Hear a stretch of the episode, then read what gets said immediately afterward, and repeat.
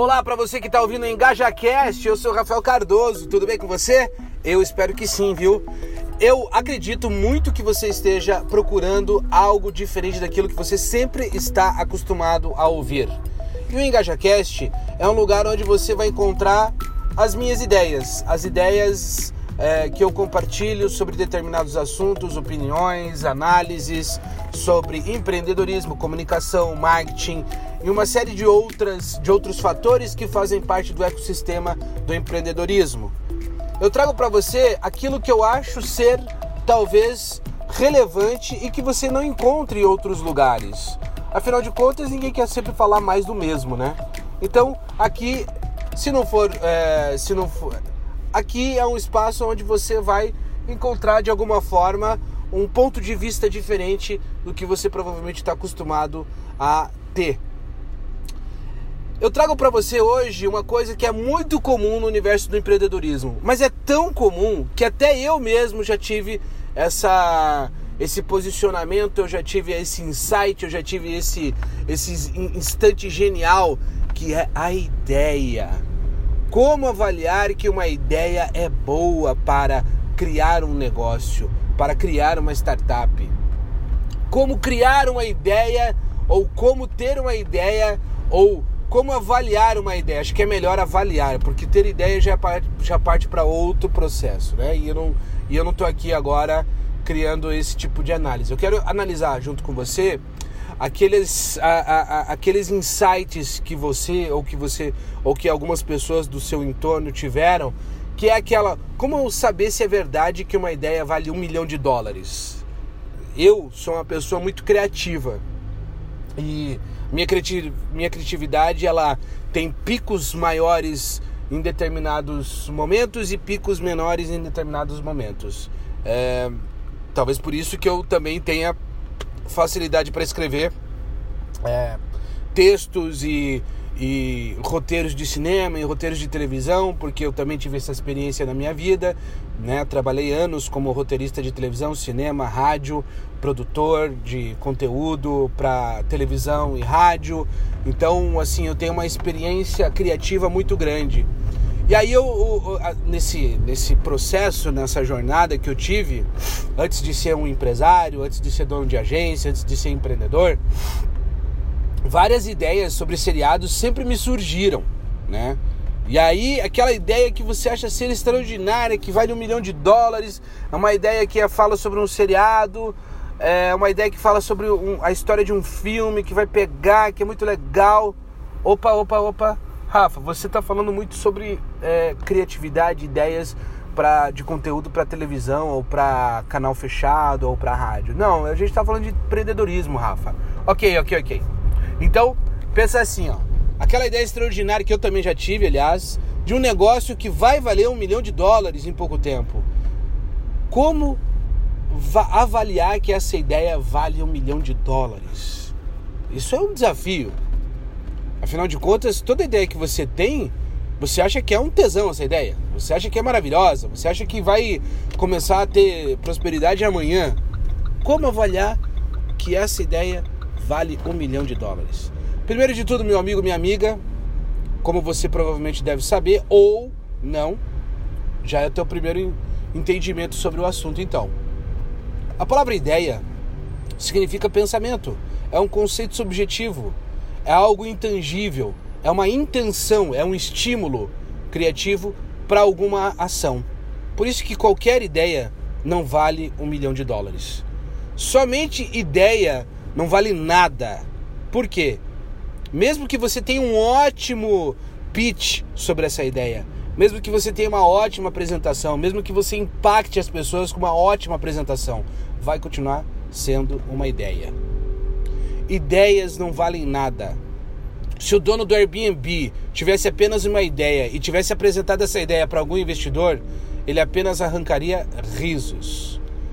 Se o dono do Airbnb fosse apenas tentar monetizar essa ideia, vender a ideia para alguma outra pessoa que pudesse até montar o próprio Airbnb, sabe quando que ela conseguiria?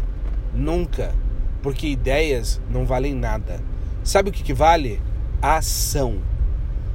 Qualquer ideia que você tenha só vai ser viável se você começar a mostrar isso através de ações.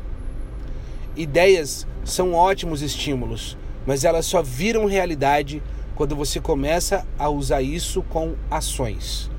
Ações significa também você validar essa ideia. E nesse processo da ideia para a validação da ideia, ainda ninguém vai querer investir nessa ideia.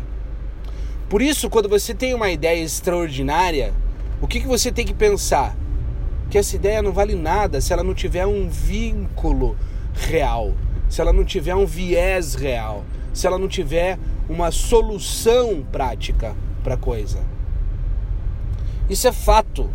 Eu já tive as duas, eu já estive nos dois lados da moeda. Eu já fui a pessoa que teve as ideias. E eu já percebi, através da minha experiência, e também, não só da minha experiência, mas das, dos feedbacks, é, que não adianta nada você ter uma ideia. Se você não tiver competência e capacidade para tornar essa ideia viável, não adianta nada. E eu também já tive do outro lado, a pessoa que ouviu a ideia que, a, que, o, que o autor provavelmente entendia valer um milhão de dólares. Eu cheguei até, simplesmente, eu cheguei a. Chega até a ser engraçado. O cara chegou para mim e falou: Meu, eu quero que você escute minha ideia, mas eu quero que você assine um termo de confidencialidade. Eu falei: Caraca, meu, mas precisa de tudo isso para ouvir uma ideia? cara, a tua ideia pode ser extraordinária. Eu não vou conseguir roubar essa ideia de. Primeiro que eu sou um cara extremamente ético, né? Mas mesmo assim, se você não me conhece e hoje em dia a gente vive uma crise de ética no Brasil, tudo bem, vamos lá. A tua ideia, ela não vai fazer a menor diferença para mim, porque eu já tenho os meus planos, eu já tenho os meus objetivos, eu já, eu já tenho as minhas ideias que eu estou tentando validar. Eu vou pegar a tua ideia e vou validar ainda. É, é muito complicado isso, mas tudo bem. Fui lá e assinei o termo de confiabilidade. Confidencialidade, na verdade. É, tanto faz. E não adiantou nada, porque era uma ideia que não, era uma ideia tão crua, tão no início, que não tinha nem como fazer um tipo de opinião. Porque quando você vai, né, você tem a tua ideia e vai conversar com as outras pessoas, o máximo que você vai conseguir é, ah, uma ideia interessante, é, pode valer a pena.